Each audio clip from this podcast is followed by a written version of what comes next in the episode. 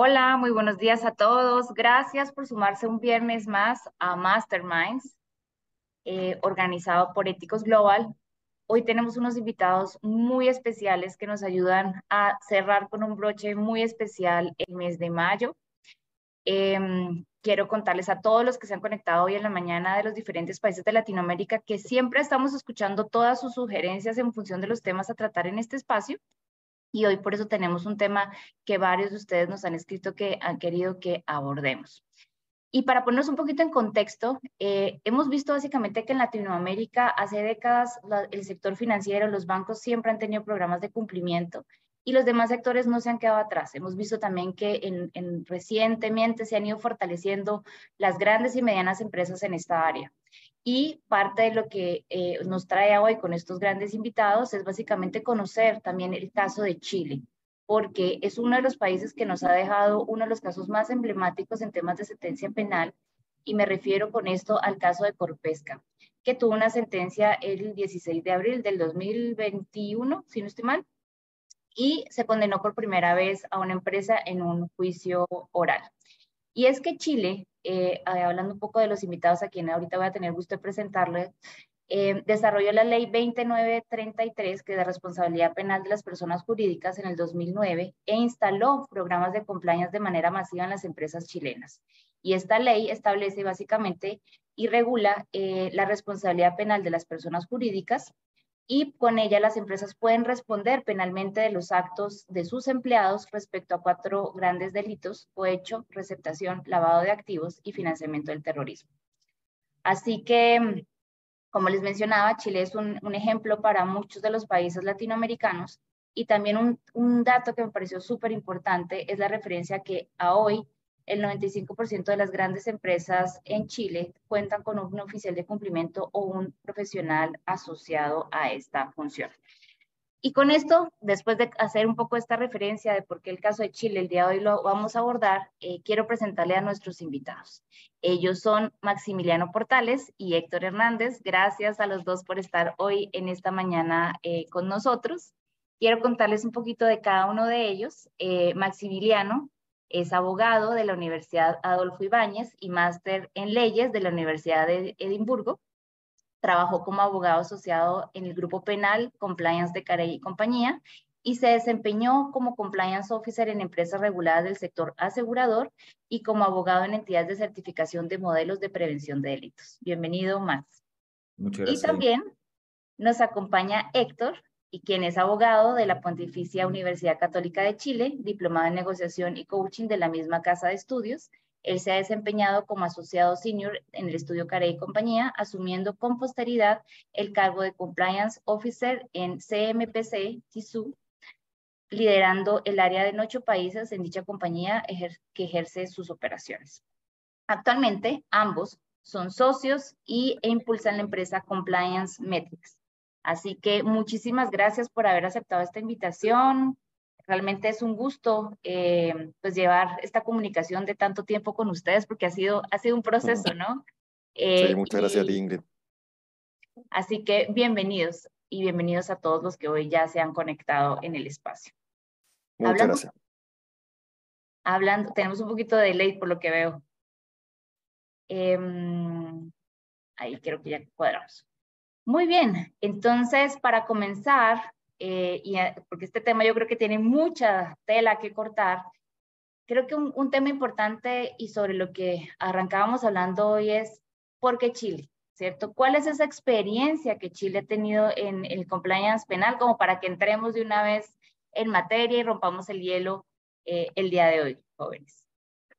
Bueno, Ingrid, partiendo con esta pregunta y una forma muy introductoria también, es importante ver la experiencia en Chile, sobre todo a nivel legal, por el establecimiento de leyes específicas que han regulado este tema y que lo han hecho de una forma, además de, la, de la regulación que tuvieron nombradas como para el sector financiero, de generalmente de prevención del lavado de activos, financiamiento del terrorismo, también existe una ley general que aplica a todas las compañías y que no es obligatoria, sino que incorpora un marco, un marco de cumplimiento que las compañías pueden adoptar y si lo adoptan pueden tener ciertos beneficios.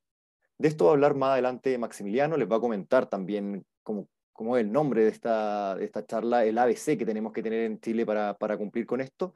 pero es muy importante eh, que entendamos primero el contexto de Chile y cuál ha sido dada la experiencia que tenemos.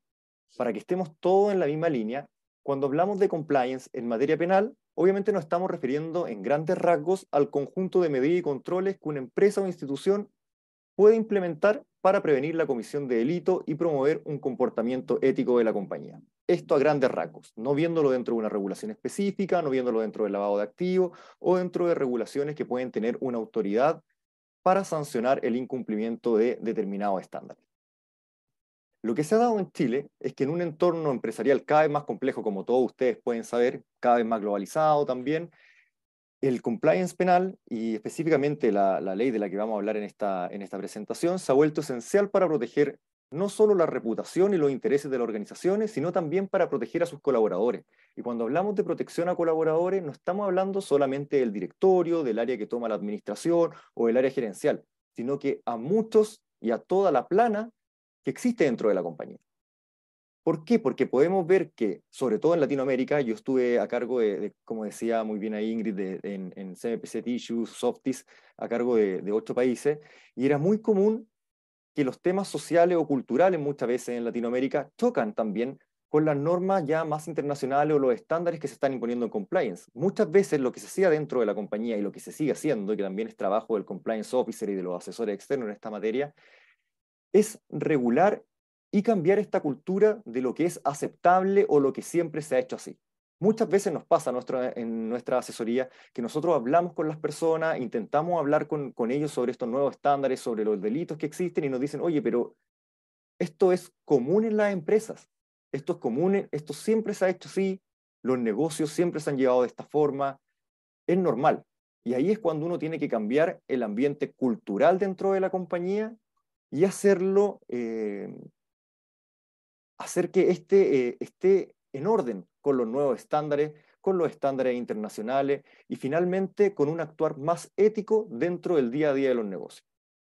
Nos pasa en Chile, por ejemplo, que esta ley, la ley de responsabilidad penal de las personas jurídicas, ha tenido múltiples cambios durante el tiempo. Como comentó Ingrid, partió con solamente tres delitos, luego se amplió a cuatro, hoy ya tenemos un catálogo de más de 20 y también hay aprobado un proyecto que incorpora alrededor de 200 delitos depende cómo los separemos, eh, por los cuales una persona jurídica puede ser responsable. Y muchos de estos temas, por ejemplo, tuvimos nosotros el delito de corrupción entre particulares, que en Chile y en gran parte de Sudamérica era habitual hacer ofrecimientos de regalos, invitaciones u hospitalidades para mantener, para mantener u obtener nuevos negocios. Y esta figura actualmente es súper controversial, porque eh, la entrega de regalos, invitaciones u hospitalidades dependiendo de cómo se den y el contexto en que se den, puede llegar a ser constitutiva de delito. Y esto es súper difícil integrarlo en las compañías, porque ya no solamente estamos hablando de una corrupción o de una entrega de beneficios a funcionarios públicos, que por lo general es como hemos entendido la corrupción, sino que estamos hablando de corrupción entre particulares. Eh, cuando hablamos de responsabilidad penal de las personas jurídicas, lo vemos como fundamental dentro del compliance en Chile a mi parecer, y bueno, no solo a mi parecer, sino que, de, todos los que nos dedicamos a esto, la ley 20.393 es un hito dentro del compliance en Chile. Anteriormente, en muchos sistemas legales, solo las personas naturales eran consideradas responsables penalmente por sus acciones. Sin embargo, con esta ley se reconoció la necesidad de responsabilizar también a la empresa por los delitos que puedan ser cometidos en su nombre o beneficio. Esta evolución en la legislación busca obviamente fomentar una mayor responsabilidad corporativa y promover la adopción de programas de cumplimiento eficaces, previniendo la impunidad de, los delitos cometidos en la organización. Como les decía entonces, tras esa breve explicación, el marco legal chileno es, en, materia penal obviamente, es la ley 20.393, y antes de eso, el marco legal se centraba principalmente en la responsabilidad penal de las personas naturales antes del año 2009, de esta ley que les estoy comentando, las empresas no podían ser imputadas directamente por los delitos que fueran cometidos por su nombre o beneficio por sus colaboradores. Y esto dejaba un vacío en términos de responsabilidad penal corporativa. Una vez que salió la ley, las empresas chilenas enfrentaron nuevos desafíos para obviamente prevenir y sancionar dentro de la compañía ciertos actos que son riesgosos o pueden ser potencialmente constitutivos de un delito y esto lo hizo replantearse toda la forma en cómo ellos establecían sus políticas, protocolos y procedimientos internos. ya que no solamente generaba un riesgo para la persona, para el colaborador que podía potencialmente llegar a cometer un delito y que sería sancionado, sino que si esto llegaba a suceder, eventualmente podía traer una responsabilidad para la empresa. Y esa responsabilidad, como les va a comentar Max más adelante, es bastante grave, ya que tiene sanciones altísimas, eh, penas muy relevantes. Obviamente a la empresa no se le puede llevar eh, presa, no se puede ir a la cárcel, pero sí puede ser sancionada incluso con su disolución. Entonces generaba un riesgo gigante en el cual las empresas tuvieron que tomar las riendas del asunto y decir, ¿qué voy a hacer yo frente a esta nueva legislación? Luego, obviamente, eh, salió esta legislación, legislación, pero esta legislación no fue pacífica, no es que haya salido tampoco de una necesidad actual en Chile, de que nuestro Congreso eh, tuvo en vista, fue un proyecto de larga data, sino que la necesidad de establecer una responsabilidad penal en Chile nace de un hito eh, súper eh, importante y, y súper específico, que tiene que ver con la creciente globalización de los negocios, la integración de la empresa en la economía internacional y la preocupación también internacional y no solo nacional de prevenir con ciertas conductas que pueden ser reputacionalmente mal vistas e incluso constitutivas de delito. Esto requería obviamente un cambio en la legislación chilena para alinearlas con nuestros nuevos estándares internacionales y eh, establecer un compliance ya en materia de responsabilidad corporativa. Así, entonces remontándonos al año 2009, con motivo de Chile, la incorporación en la OCDE, salió esta recomendación de crear un marco jurídico que regulara responsabilidad penal de, de algunos delitos, por lo menos. Esto, eh, como decía Ingrid, nació con muchos menos delitos y así se dictó la ley 20.393, que establecía la responsabilidad penal solamente por los casos de cohecho funcionario público, nacional o extranjero, eh, lavado de activos y financiamiento del terrorismo. A contar de esta fecha, desde la publicación de esta ley, el panorama de compliance en Chile cambia drásticamente las compañías comienzan a implementar sus programas, comienza una especialización que inexistente en la materia. Antes de esto era muy raro que se hablaran de programas de compliance.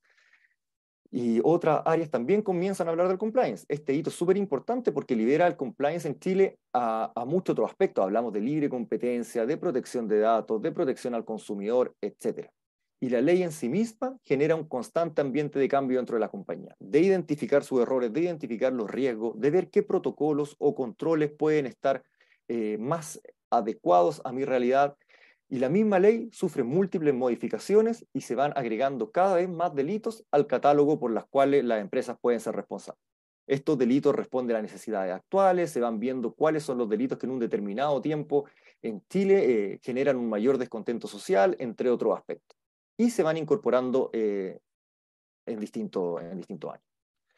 Ya, solo para finalizar este punto, para que podamos ver las otras preguntas también que vamos a tratar con Ingrid, hay que tener en consideración que, como les decía, la ley comenzó sancionando solo tres delitos, cohecho, lavado activo y financiamiento del terrorismo. Y actualmente contamos con un catálogo mucho amplio con delitos que tocan distintas temáticas. Ya no nos quedamos solamente en el cohecho, lavado activo y financiamiento del terrorismo, que pueden ser tal vez delitos que tienen que ver más con la corrupción sino que también tenemos delitos como receptación, negociación incompatible, administración desleal, delitos de la ley de pesca, por ejemplo, tenemos delitos de contaminación de agua por las cuales la empresa puede ser penalmente responsable, delitos informáticos, trata de persona, hasta delitos de la ley de control de armas, entre otros. Y como les decía, también un proyecto de ley que ya fue aprobado, falta su promulgación, que incorpora una enormidad de, una enormidad de delitos de carácter económico. Creo que con eso, Ingrid, creo que tenemos una, un, ámbito ya bastante claro de, lo que fue el... Ese, ese, ese gran inicio de por qué. excelente, Héctor. La verdad que hay puntos súper claves que yo creo que son muy importantes para todos los que nos acompañan hoy y que quieren conocer más respecto a esta responsabilidad penal y es el impacto, ¿no? El por qué realmente una empresa tiene que verse interesada o qué obliga a una empresa o qué lleva a una empresa a esto. Y tú, tú marcabas un tema súper importante que llevó a Chile a, a, ser, digamos, ahorita un referente en el tema y es el tema de la globalización. O sea, las empresas Totalmente. necesitan competir. Hemos visto eh, con otro, algunos otros invitados que nos han acompañado cómo las regulaciones actualmente en Europa y en Estados Unidos demandan básicamente que las empresas en Latinoamérica como, como aliados, como proveedores de muchos de los bienes y servicios que hacia allá se llevan, estén alineados a este tema. Entonces, no está de más eh, hacer énfasis en que las empresas latinoamericanas, si quieren seguir compitiendo, si quieren seguir realmente tomando parte de esta dinámica comercial, deben estar en conocimiento de todo esto que está sucediendo y eh, obviamente pues implementar las cosas que sean necesarias. Pero otro punto que tú mencionabas es el tema cultural. Definitivamente, em, y, ahí hago mención un poco de, del por qué, por ejemplo, nosotros en la empresa siempre hablamos que trabajamos en pro de que Latinoamérica sea vista como una coordenada ética para hacer negocios, porque lamentablemente hay muchas cosas que se han visto siempre, como tú dijiste, normalizadas. Pues así es, no importa. Eh, recuerdo mucho el dicho de empresa que no le roban no es buena empresa, pues porque mm. hay muchas cosas que definitivamente van como en contravía del deber ser. Y, aquí entonces viene una pregunta que yo creo que eh, muchos queremos ver cómo les fue a ustedes en Chile, cómo, cómo lo hicieron, y es la recepción cultural dentro del sector empresarial a este tipo de legislaciones. O sea, ¿cómo, ¿cómo ha sido ese proceso, esa transición? Porque, digamos, ustedes van un poco más adelante y hemos visto como en los otros países de Latinoamérica empiezan a entrar ya estas normativas, ¿cierto? En cuanto a la responsabilidad penal de las personas jurídicas. Eh, ¿Cómo les ha ido a ustedes? ¿Cómo, ¿Cuáles son, digamos, esas, esas em, lecciones que podemos ir adoptando en nuestros países? Totalmente. Bueno, y ahí muy en línea con lo que decías tú, Ingrid, cuando hablábamos de la globalización y de las exigencias de compañías internacionales como estadounidenses o, inglesas que tienen sus leyes muy fuertes como la UK Bribery Act o la FCPA, en Chile empezó a comenzar algo, algo similar cuando hablamos de la experiencia cultural, hubo, hubo compañías internacionales, sobre todo, que ya tenían planes de cumplimiento y el, el, trabajo fue solo adaptarlo a la ley local de ese momento. Entonces, no, no fue tan complicado. A ellos les interesaba mucho porque su matriz o estaba en Estados Unidos, en Inglaterra o en otros países con leyes que ya estaban más avanzadas en la materia. El cambio cultural ahí no, no, fue, tan, no fue tan grande. Eh, ya tenían capacitaciones, ya conocían del tema, conocían a grandes rasgos de, sobre los mecanismos anticorrupción, pero localmente el trabajo no fue el mismo. Las empresas latinoamericanas con matriz en Chile o en otro país de Sudamérica no tenían este ambiente de control y la implementación obviamente fue más larga y generar el interés dentro de la compañía que entiendan que esto también son riesgos reales, riesgos no solamente por las sanciones penales, como vamos a ver en los casos que han existido, sino riesgos de pérdida de reputación y riesgos de pérdida también económica por fraude interno u otro. Recordemos, y esto siempre lo digo cuando hablo con las distintas compañías, nosotros podemos tener un, régimen sancionatorio muy grande en el país con penas, con las penas más grandes que podamos eh, imaginar, pero hay una pena que es mucho más relevante y que es mucho más fácil de que llegue, que es la reputación. Cuando una compañía comete, comete un acto de corrupción y este acto de corrupción aparece en los medios sociales como una prensa adversa, aunque no tenga un juicio, aunque no sea verídico, pero hay indicios de que pudo haber pasado algo, esta sola noticia puede generar un daño gigante a la, a la, a la compañía. Esto se traduce inmediatamente en pérdidas de cliente, en malestar interno, en, en trabajo, en horas hombres en intentar solucionar el, el problema y también en una reputación que duró años en, forjarse, puede verse destruida en cosa de segundos porque fallaron los controles, porque alguien externo se dio cuenta o ve que algo puede ser irregular, y esto, si aparece en la prensa, eh, es un indicio muy malo para la compañía, más allá de las sanciones legales que puedan llegar a suceder. Y dentro de ese aspecto, Chile también empezó a hacer lo que tú decías, o sea, las compañías empezaron a exigirles a sus pares Ahora, ahora ya es súper común. Si lo veíamos hace 6, 7 años atrás, no era tan común. Pero las compañías, la mayoría de ellas les exige a sus contrapartes, a sus proveedores, por ejemplo, que tengan programas de compliance, que tengan modelos de prevención de delito, como parte esenciales de los contratos. Y en caso de que se incumplan, se puede llevar a, fin la relación comercial. Entonces en Chile empezó a pasar esto, partió de una forma eh, muy suave, las compañías empezaron a implementar de a poco la ley y actualmente las empresas del Estado, empresas grandes, exigen a sus proveedores que tengan estos programas de cumplimiento y que los programas de cumplimiento estén debidamente implementados, que no sea un programa de papel, que no sea solamente una hoja que está dentro del escritorio de alguien de la compañía y que esto no se está cumpliendo. Se piden pruebas de que se hayan tomado capacitaciones, se hacen declaraciones, es bastante, eh, el ámbito está bastante más avanzado de lo que nosotros vimos, por ejemplo, con, con Max cuando comenzamos a trabajar en este tema. Cuando si hablamos de, de la recepción cultural, yo creo que hay que eh, separar algunos hitos. Primero, como los desafíos iniciales que existieron, que obviamente cuando sale una nueva ley, el año 2009, planteó desafíos significativos para todas las compañías en Chile. El principal desafío, primero, fue comprender y entender qué es lo que está pasando, qué es lo que está haciendo esta ley, qué me exige. Entonces, ya le, hizo a las empresas destinar recursos a algo que tal vez eh, no tenían visto antes, que fue primero estudiar obviamente el texto de la ley y evaluar cómo afectaría a las operaciones que yo estoy realizando y a la estructura, al negocio, cómo estoy llevando hoy mi negocio. ¿Puede ser llevado de la misma forma o voy a tener que hacer algunos cambios? Y esto obviamente implicó destinar recursos a equipos legales internos o asesores externos, ya sean abogados o consultores. Y dependiendo de este primer análisis, de la exposición al riesgo y el interés también que tenga la persona jurídica, porque muchas veces nos sucedió que al principio decían, oye, esto no me va a afectar, entonces puedo estar expuesto al riesgo, pero no voy a tomar programas de compliance. Dependiendo de la exposición al riesgo y el interés, fue necesario establecer programas de cumplimiento adecuados para garantizar el cumplimiento de las obligaciones impuestas por la ley. Eso a grandes rasgos. Ahora esto cambió porque se lo están exigiendo todos los proveedores, todos los clientes, etcétera, y ya es un tema súper común en el país. Entonces, por eso es importante ver esta línea de tiempo. Esta adaptación implicó, obviamente, desarrollar e implementar políticas y procedimientos internos que cumplieran con los estándares requeridos. Muchas de las compañías tenían sus procedimientos de políticas internas, pero muchas veces no estaban escrituradas. Entonces también que surgiera esta ley ayudó a bajar esto que estaba en una nube de los colaboradores. Todos sabían cómo se hacían las cosas, pero no estaban escrituradas, no existía el procedimiento, no sabíamos si este procedimiento estaba o no adecuado a la ley. Ayudó en primera instancia a eso. Se bajaron las políticas y los procedimientos, se escrituraron, se validaron por la administración de la compañía, se vio si éstas infringían o no alguna disposición legal o podían ser constitutivas de algún delito, y fue, eh, fueron avanzando, eh, que creo que es el, ideal también de, tener este tipo de legislación. Eh, lo importante y también entender un poco el, el modelo de prevención de delito en Chile, que a diferencia de otras regulaciones, por ejemplo, como la que tenemos en Chile con la Unidad de Análisis Financiero y la prevención del lavado activo y financiamiento del terrorismo para algunas industrias, que son los sujetos obligados, la Ley 20.393, que es de responsabilidad penal para las personas jurídicas en general, que aplica a todas las compañías, no es obligatorio tener un modelo de prevención de delito. Por lo tanto, el cambio fue gradual. No es que al, 2009 salió la ley, todas las compañías empezaron a tener modelo de prevención de delito. Y bajo nuestra experiencia, el mayor interés en tener estos modelos de compliance o cumplir fuertemente con la legislación, más allá de los casos que vamos a ver más adelante o de las sanciones que pudieron haberse dado, comenzó a darse cuando fue exigido entre pares, que es lo que te comentaba.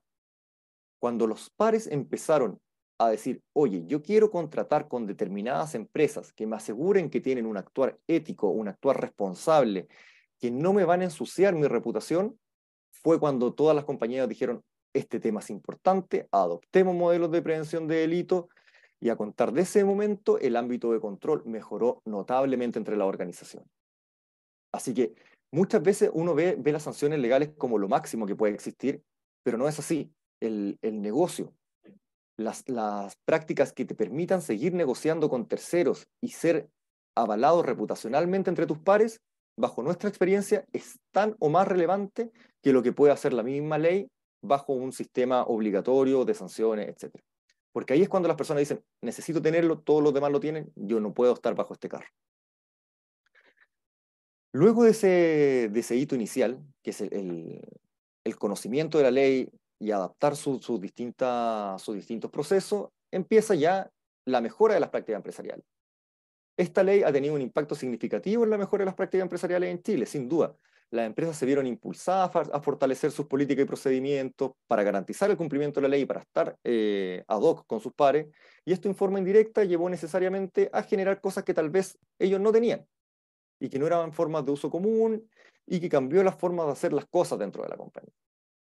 Se establecieron obviamente controles y monitoreo más rigurosos para asegurar el cumplimiento de las leyes, también se, se facilitó la gestión y la supervisión de las políticas, se establecieron áreas dentro de la compañía, como tú muy bien mencionabas, Ingrid, muchas de las compañías en Chile ya tienen un oficial de cumplimiento, compliance officer o encargado de prevención de delito, que monitorean estos temas, se relacionan con las distintas áreas, esto llevó a mejorar no solamente eh, los modelos de prevención de delito en sí, sino que también los códigos de conducta, la cultura organizacional completa, y se han establecido mecanismos de denuncia, eh, canales de reporte, mecanismos de consulta también dentro de la compañía, el compliance officer, todos estos aspectos que antes no existían.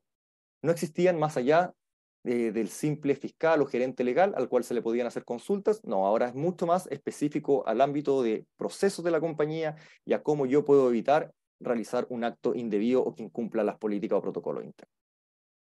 Y por último, yo hablaría ya de, un hito que ya la integración del compliance en la gestión empresarial, que es donde nos encontramos actualmente, ya pasamos la fase inicial de, la sorpresa de la ley, de la mejora de la práctica y ya está integrado. O sea, el cumplimiento compliance se ha convertido en parte integral de en la gestión empresarial de muchas organizaciones dentro de Chile. Como tú decías, hay cargos en que se han establecido roles y funciones específicas dedicados al cumplimiento, como los oficiales de cumplimiento, comités de ética, hay un reporte eh, detallado al directorio o a los administradores de la compañía sobre lo que está haciendo internamente la compañía en materia de cumplimiento y es un tema eh, relevante. Las empresas, como vemos, han asignado recursos y presupuestos para garantizar los programas de cumplimiento, las regulaciones, y se han integrado también las materias de cumplimiento en su estrategia y en los objetivos finalmente del negocio de la compañía. Esto implica que el compliance, y aquí hablando no solo penal, se considera también en la toma de decisiones estratégicas, en la gestión diaria de operaciones comerciales, tal vez temas que antes eran solamente eh, comerciales, de, venta, de crecimiento, ahora el compliance también es un, aspecto importante y se toma dentro de la toma de decisiones estratégicas. Eh, también podemos hablar ya avanzado, cómo ha avanzado esto también, no tenemos solamente esa implementación, sino que se han establecido mecanismos de supervisión y reporte internos, las mismas áreas de auditoría interna hacen auditoría de los programas de cumplimiento, eh, se establecen en monitoreos, se reportan al directorio, entonces, como resumiendo, la recepción de la ley 20.393 en las empresas chilenas implicó una serie de desafíos iniciales que no sabíamos cómo iban a avanzar, pero que bajo nuestra vista han avanzado de, la mejor forma posible. Se han mejorado las prácticas empresariales, han logrado una integración efectiva dentro de la compañía y ya ha pasado a ser un, un área más dentro de la compañía. El enfoque en la ética y la responsabilidad corporativa ha sido muy importante, creemos que tenemos un avance relevante en el país, sin perjuicio de que aún exista mayor camino por recorrer. Todavía faltan em, empresas que no han adaptado estos medios, sobre todo aquellas empresas pequeñas o, netamente locales, de menor envergadura, pero que ya empieza también a sonar este, esta campanita de, oye, existe esto, tengo que cumplir y están adaptando dentro de sus posibilidades los mecanismos de control que estiman pertinentes. Total. Héctor, me parece estupendo lo que tú acabas de ilustrar, porque vemos justamente algo que, que está sucediendo también a nivel global y es cómo reforzar las cadenas de valor. Y definitivamente el cumplimiento viene a jugar un rol súper importante en agregarle muchísimo valor al, a toda la operación como tal. Y vemos también un efecto en espiral, tú mencionabas, empezaron las grandes, hemos ido traccionando las medianas, van a venir también inclusive las empresas más pequeñas, porque todas al final tenemos una dinámica comercial que nos va generando una vinculación tarde que temprano. Y al final, si todas queremos competir, pues esto va a ser un elemento sumamente relevante. Pero creo que parte también, ya que has ilustrado toda esta parte cultural eh, de una forma tan, tan, tan, tan precisa, eh, hay temas que yo creo que al final a todos también nos, nos inquieta un poco, ¿cierto? Eh, hablaste de, cómo trabajaron la experiencia en Chile, esta parte de, de, la recepción cultural, pero ¿cómo ha sido el tema del enforcement de la ley como tal? Porque al final viene todo el tema de una persecución penal cuando ya una empresa está implicada o en este, en este proceso y viene todo el tema judicial. Creo que es alguien, algo que nadie, que nadie quiere y, y, si me lo permites, yo, yo ahí te, te pediría también, em, para los que están más nuevos en todo el tema de cumplimiento, como aclarar por qué la ley, o sea, en este tema del enforcement, como que hay una, una, una pregunta que la gente siempre hace un planteamiento, y es, pero ¿por qué no nos quedamos así? O sea, si, o sea, con la ley como está, ¿por qué la ley de eh, responsabilidad penal de las personas jurídicas? Y yo creo que es importante aclarar eh, la razón de cómo beneficia pues, también a las empresas que sea una ley específica y que no se quede solo así como está. Creo que Max tiene cerrado el micrófono. Max está con, sí, está con mute. Ahí, ahí sí, sí. Perfecto. Eh, sí, sin duda Ingrid es una, una muy buena pregunta, eh, porque no solamente está el tema, digamos, interno de las organizaciones de, de poder adecuar sus controles eh, y, y, sus sistemas a, a, a, las leyes, y poder en definitiva establecer un ambiente de control interno que, que permita prevenir la comisión de, de ilícito y, por supuesto, también cumplir con, requisitos también que son, como muy bien decía Héctor, son, son de carácter contractual con, proveedores, por ejemplo. El hecho de tener un, un, programa de compliance puede ser un requisito a nivel contractual, incluso para la, participación en, licitaciones con el Estado. Entonces, más allá de lo que es el, el control eh, interno y las motivaciones eh, que llevan a las organizaciones a, a, a implementar sistemas de compliance, eh, evidentemente que está eh, pendiente ahí o, o, o, a la vista el, el, el tema del, del enforcement y, y, cuánto en definitiva puede hacer eh, los organismos de, de, persecución criminal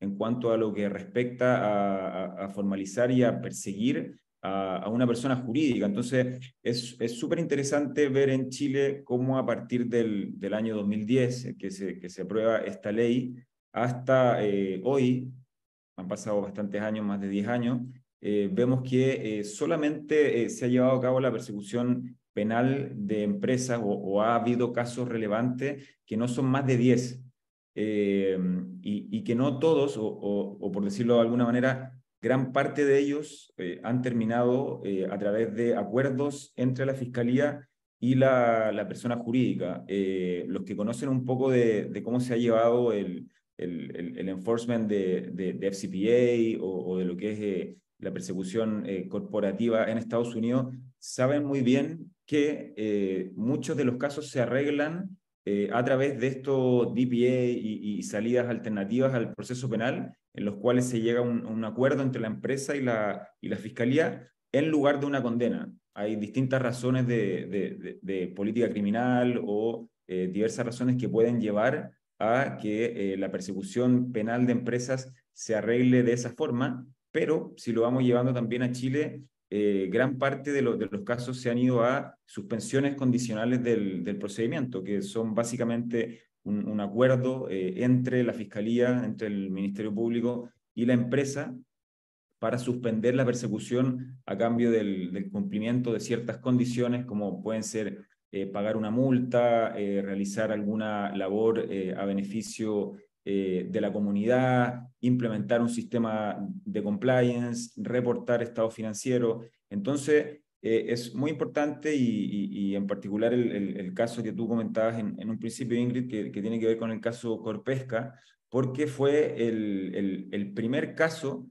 en el cual efectivamente en Chile, en lugar de haber un, un acuerdo entre el persecutor y la empresa, se llega a eh, juicio propiamente tal y un tribunal eh, efectivamente evalúa si los estándares de compliance de la empresa imputada eran o no estándares efectivos que permitieran eximirla de eh, responsabilidad penal, esto en el contexto de una investigación por, por soborno a, a congresistas chilenos por haber recibido, digamos, haberse alegado que habían recibido pagos eh, corruptos a cambio de intervenir en la tramitación de una ley que favorecería a la, a la empresa imputada. Entonces, eh, desde ese punto de vista, eh, es muy interesante que comentar, en definitiva, que no solamente se ha llevado o, o, se ha llevado la persecución o el enforcement a partir de estos acuerdos, sino que ha habido, en particular este caso, en el cual se resuelve y el tribunal en definitiva va eh, eh, analizando ¿no? el, el, sistema de compliance de la empresa imputada,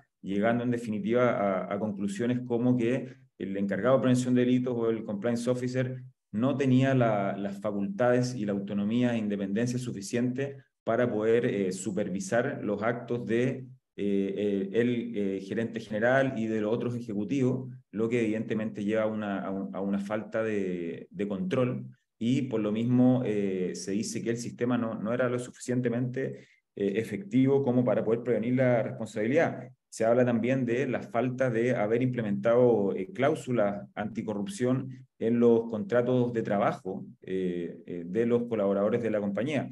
Ese es otro requisito que no solamente va impuesto por la ley que hablaba Héctor, esta ley de responsabilidad penal de la empresa, sino también por las guías de la, de la Fiscalía que emite para orientar un poco lo que es la persecución penal de empresa y en la cual obviamente se exige o más bien se, se, se, señala que los estándares contractuales en materia anticorrupción eh, son imprescindibles de ser implementados dentro de, lo, dentro de los contratos. Entonces, eh, respondiendo un poco a, tu pregunta, el enforcement de, de, esta ley en particular, puedo decir que ha sido, que ha sido eh, no muchos casos durante todos estos años y que solamente hasta hoy podríamos hablar de, un caso relevante en el cual efectivamente se ha evaluado en juicio un estándar de compliance, por lo cual obviamente eh, eh, todos los que trabajamos en esta área y, las empresas mismas eh, adquieren también cierto conocimiento a partir de la jurisprudencia y a partir de lo que los jueces piensan que deberían ser los estándares de, de un programa de compliance.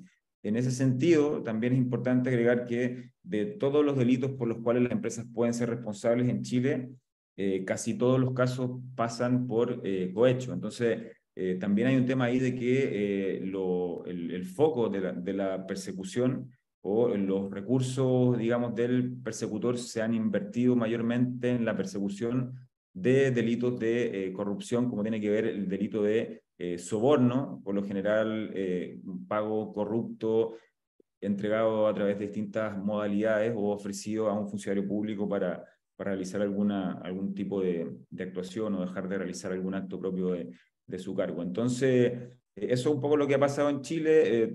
va a pasar, obviamente va en avance este tema, sobre todo con, con las nuevas leyes y el nuevo proyecto, digamos, que se ha aprobado que expone mayormente eh, a las organizaciones a muchísimos más delitos de los que había hoy actualmente.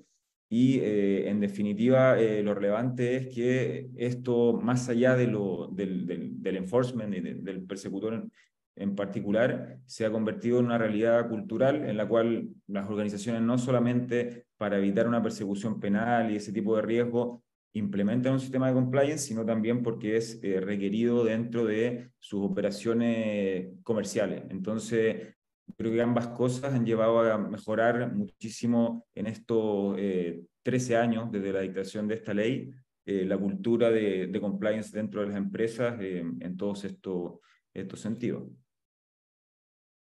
Gracias, Max. Y, y justo ahorita nos entra una pregunta, yo creo que ustedes me dirán si lo respondemos de una vez o con la siguiente pregunta, donde sé que vamos a ampliar un poco de ese ABC, ¿cierto? De, esos elementos. Y se las quiero leer. En primer lugar, los felicitan por la presentación y la explicación.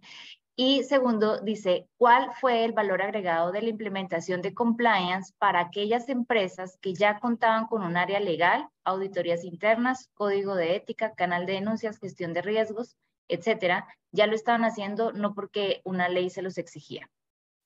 ¿Quieren responderle en específico eh, o cómo quieren Voy a dar una respuesta muy corta, Ingrid, porque yo creo que justo viene con lo que va a hablar Max ahora del, de la ABC.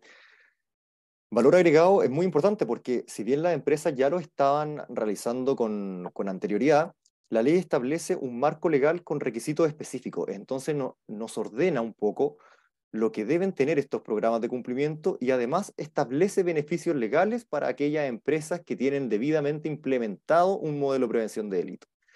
Y este beneficio legal es súper importante porque puede llegar a, eximir de responsabilidad penal a la persona jurídica si es que ésta cuenta con un modelo de prevención de delitos debidamente implementado.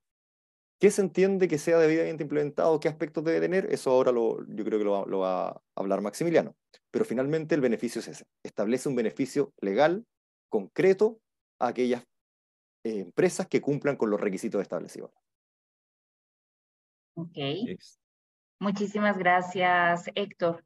Eh, ok, yéndonos entonces un poco justamente al, al, al corazón de esta, de esta mañana, de esta, de esta plática, ¿Cuál es entonces ese ABC? Ya después de los tres puntos que hemos ido abordando, eh, que debe tener este compliance penal, de acuerdo a la experiencia que tienen ustedes a lo largo de, estar acompañando a, las empresas en la materia de compliance, que nosotros como empresas, ¿cierto? Deberíamos contar o tener presentes para que un programa sea efectivo y esté principalmente debidamente implementado, como tú acotaste, Héctor, que no sea solo de papel, sino que realmente sea un tema, un tema vivo.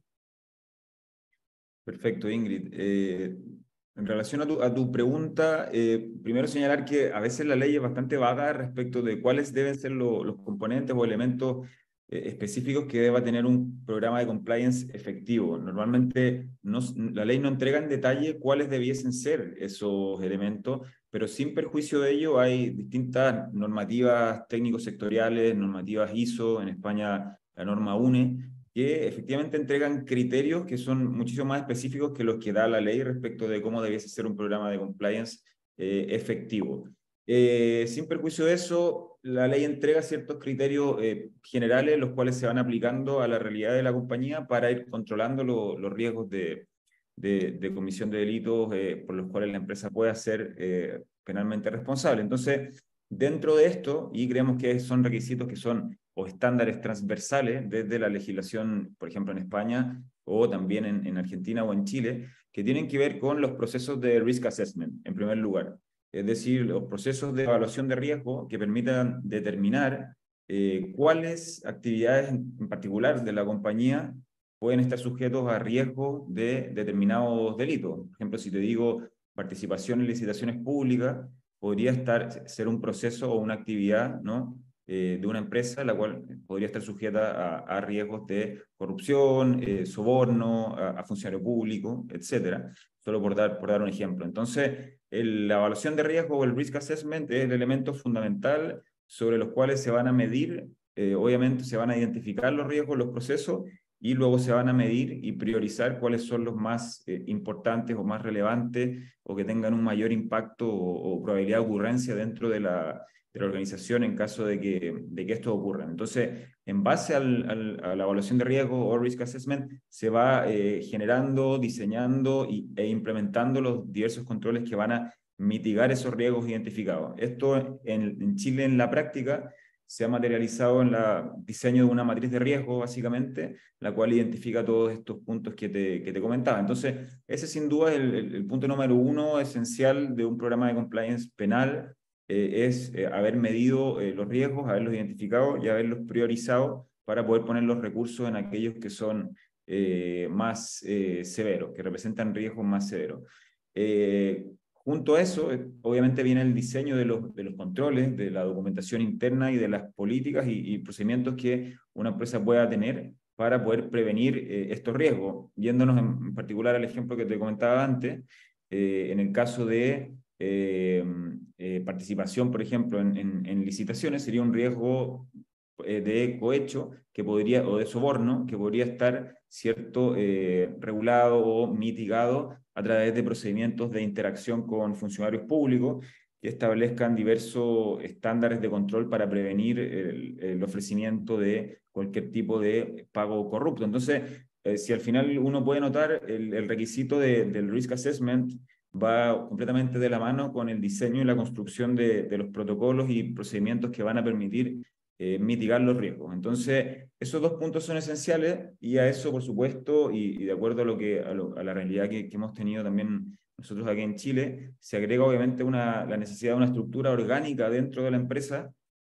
que permita cumplir con estos deberes de, dirección y, y supervisión que tienen que ver con eh, poder eh, prevenir y poder mitigar eh, los riesgos de ocurrencia de delitos, pero a partir de cierto la creación de comités de ética, comités de auditoría, de la figura de un encargado de, de, prevención de delitos. Entonces, la empresa debe generar una estructura, como tercer punto, que permita en definitiva controlar los riesgos de delito a partir de la creación de comités, de instancias de revisión y de supervisión de eh, cumplimiento del modelo de prevención de delito. Esto va desde la creación de un comité de ética, de un comité de auditoría, hasta la designación de un compliance officer. Entonces esa es la parte más estructural, por decirlo así, que no, que no puede faltar.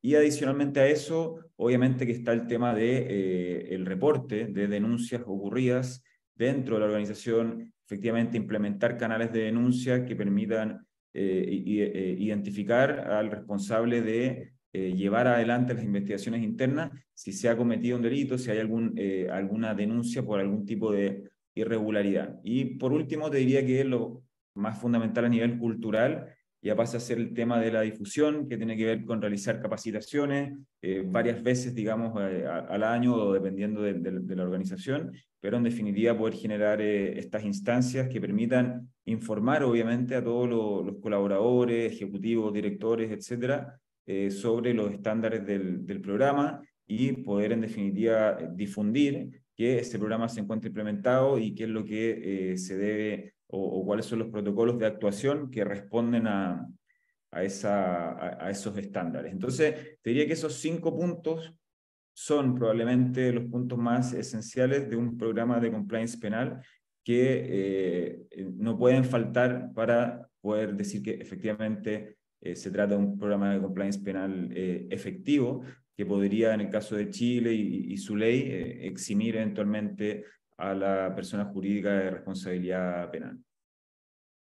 Excelente.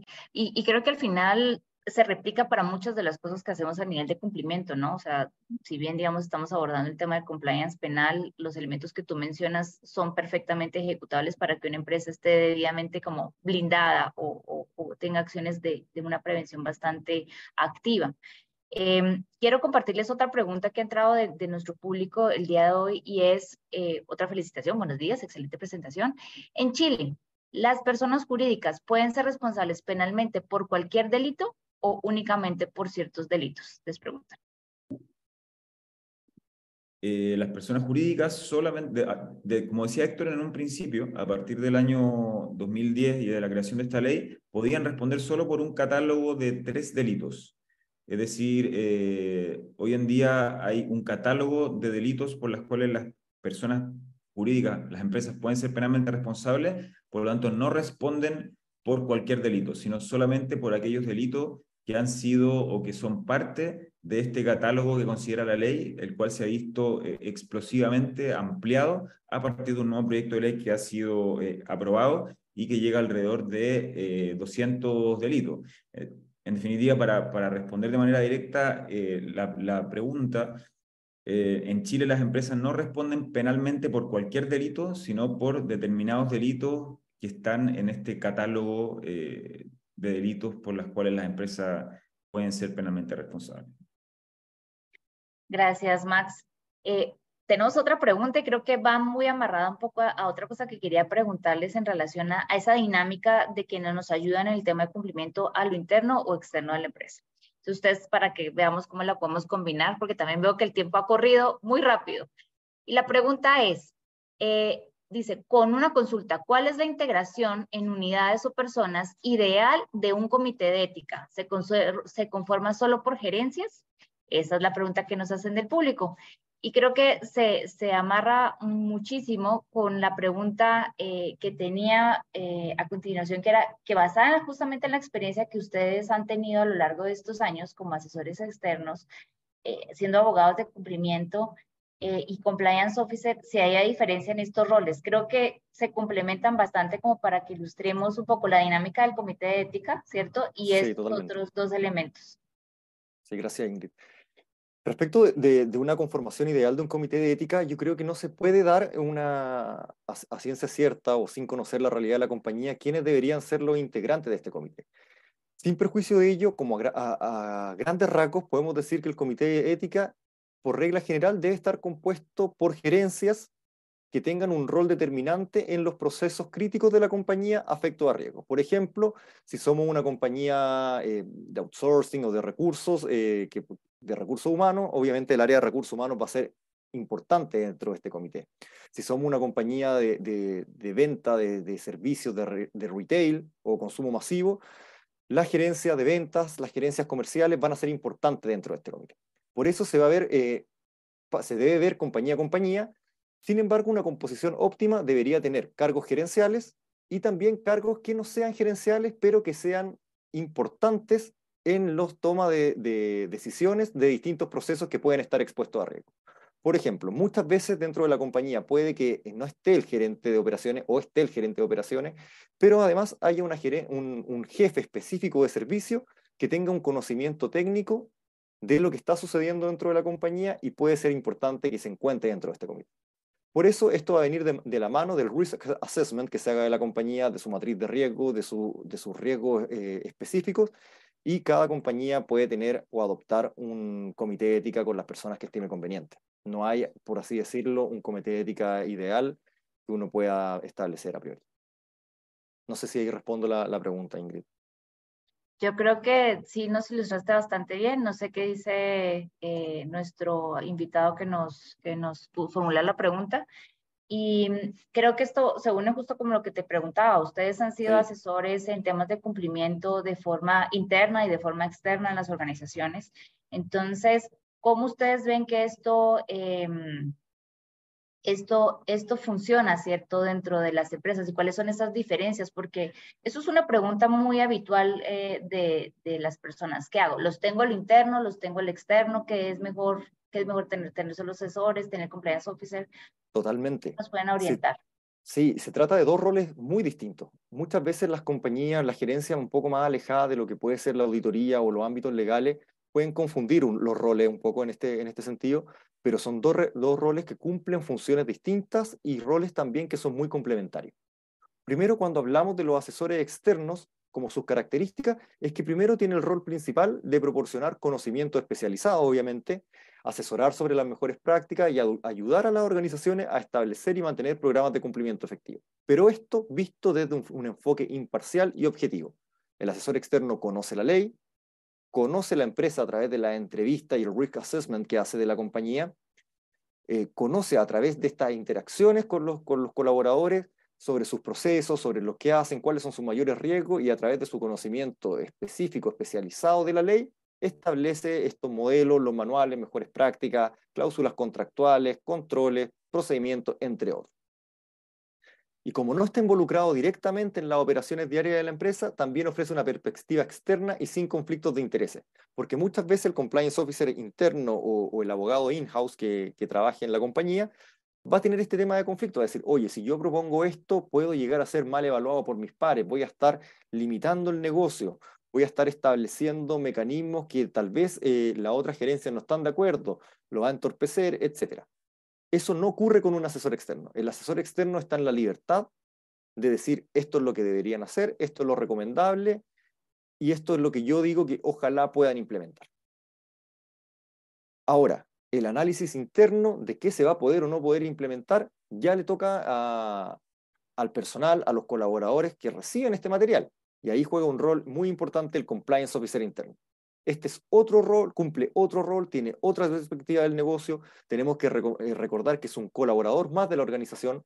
Por lo tanto, si bien debe tener autonomía suficiente para tomar decisiones y para poder actuar de acuerdo a lo que estime conveniente, también debe cumplir con, con un programa dentro de la compañía.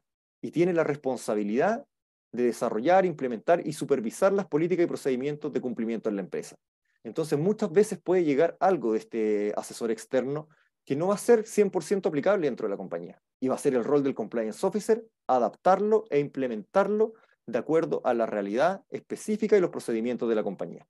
El compliance officer, a diferencia del asesor externo, que si bien tuvo un conocimiento de la compañía a través de reuniones, a través de entrevistas, el compliance officer tiene un conocimiento profundo de la organización y eso no se puede olvidar. Él es el encargado de estos modelos. Es el encargado de que se desarrollen, de ver cómo se pueden implementar, si están o no funcionando los distintos controles, y este conocimiento profundo le permite adaptar y personalizar estos programas para satisfacer las necesidades específicas de la compañía.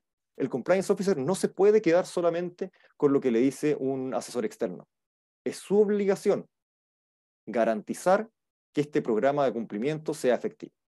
Y por último, tiene otra otra obligación también y otra, otra facultad que es muy difícil, que es que trabaja en estrecha relación con las distintas áreas de la empresa.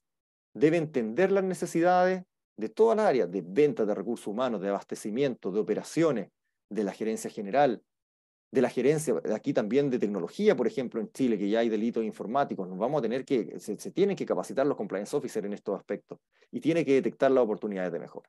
Entonces, son roles distintos, se necesitan los dos en la compañía. Si uno tiene un, asesor externo, este puede cumplir y suplir todas las dudas que puede tener el compliance officer, pero siempre nosotros recomendamos que haya alguien dentro de la compañía que pueda efectivamente implementar y llevar a cabo este tema. Perfecto, Héctor. Yo creo que nos quedó bastante claro la diferencia de estos roles. Y aparte, digamos, del, del, de las personas, el equipo que vamos conformando, pues hemos visto también que emergen diferentes herramientas para la implementación de estos programas eh, y se han ido integrando en el día a día de los profesionales en cumplimiento. ¿Cómo ustedes han visto esto, esta materia?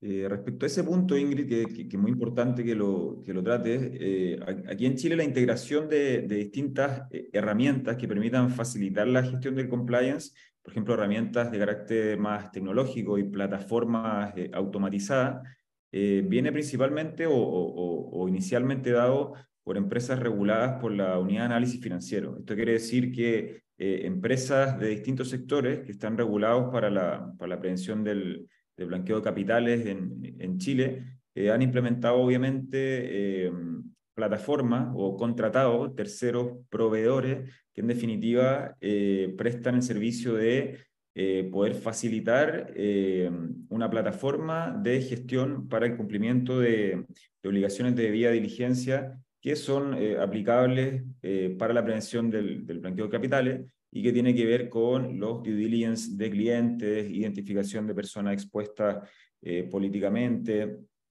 etcétera, etcétera. Entonces, desde el punto de vista AML o de la, de la prevención del, del, lavado de activos, es que eh, estas herramientas son contratadas por los sectores principalmente regulados y obviamente esa tarea se hace necesaria debido a al, trabajo masivo de las áreas de cumplimiento que significa eh, en empresas que tienen un flujo de interacciones con, clientes que, que, es muy grande, eh, la necesidad de poder automatizar esto, estos procesos y poder facilitar la revisión tanto de los clientes como de los eh, proveedores a través de sistemas automatizados que permitan cruzar la información ¿no? de, de, los datos de los clientes con eh, los listados de sanciones, sanciones reputacionales, eh, en definitiva eso. Y, más allá del, del, sector regulado, empresas que no son, en definitiva, que no están obligadas a implementar estos mecanismos de debida diligencia, igual han llevado adelante la, contratación de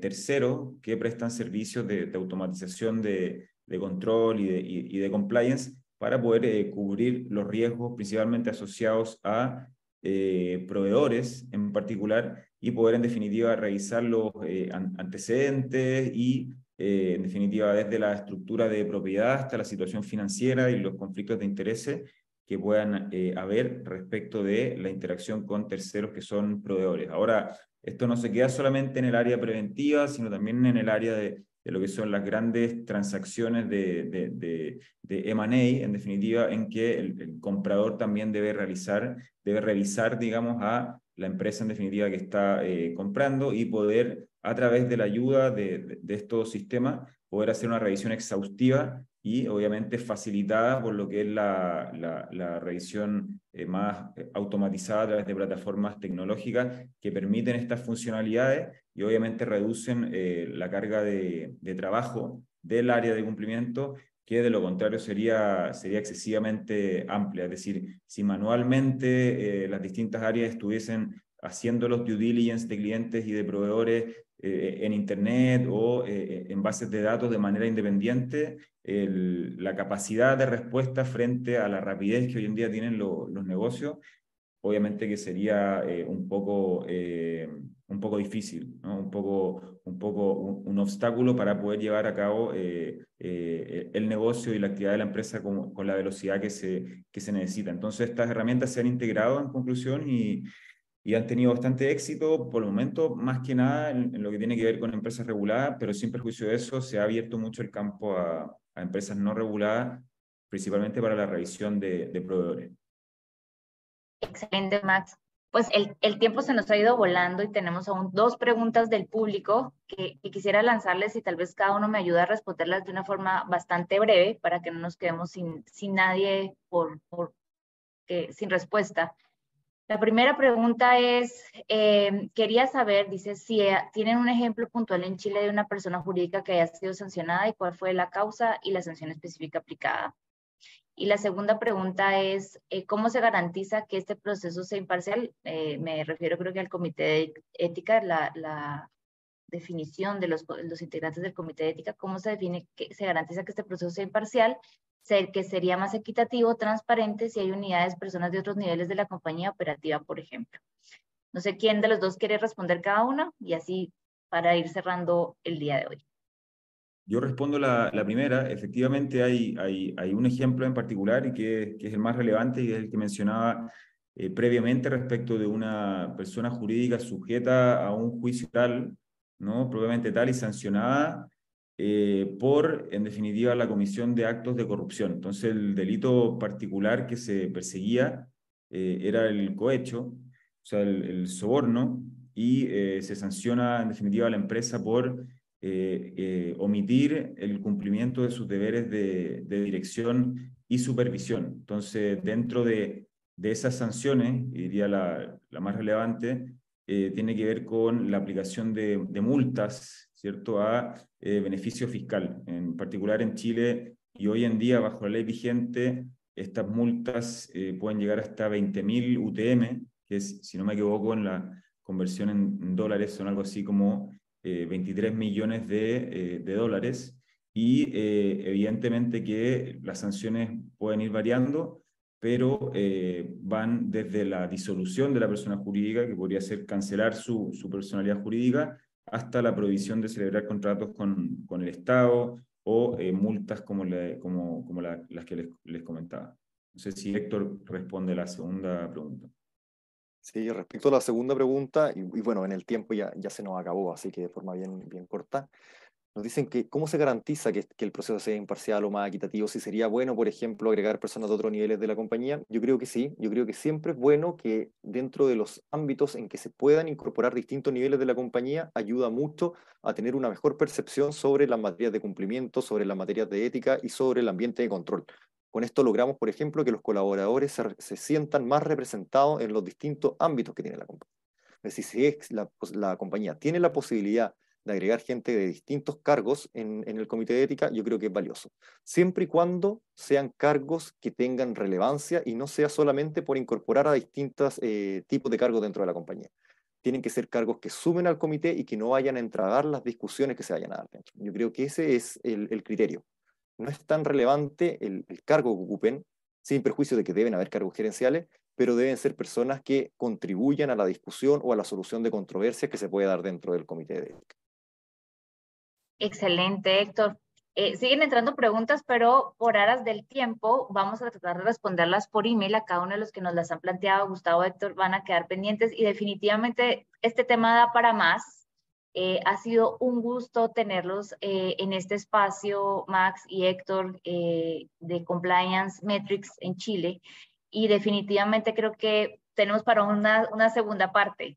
Como parte del proceso dentro de Mastermind siempre hacemos una pequeña evaluación, así que seguramente ya en sus pantallas tiene que estar apareciendo una evaluación muy corta que nos ayuda a seguir mejorando este espacio y recomendaciones para los temas y los invitados que vamos a tener en futuras ocasiones. Ha sido un verdadero gusto este viernes iniciarlo de esta manera tan intensa, platicando un tema tan importante y relevante para seguir compitiendo en los mercados globales y haciendo que Latinoamérica sea una coordenada mucho más ética para hacer negocios. Max y Héctor, una despedida. Muchas gracias, Ingrid. Muchas gracias, a todos los asistentes. Gracias por su tiempo. Gracias. Entonces, todos estén atentos a las redes sociales, va a estar el video, recuerden el artículo que compartimos y la grabación en Spotify si lo quieren escuchar en el tráfico o en, en, casa o en la oficina. Y eh, si necesitan alguna otra cosa más eh, de nuestros invitados, no duden en contactarnos. Muchísimas gracias a todos y un muy feliz viernes. Muchas gracias. Gracias.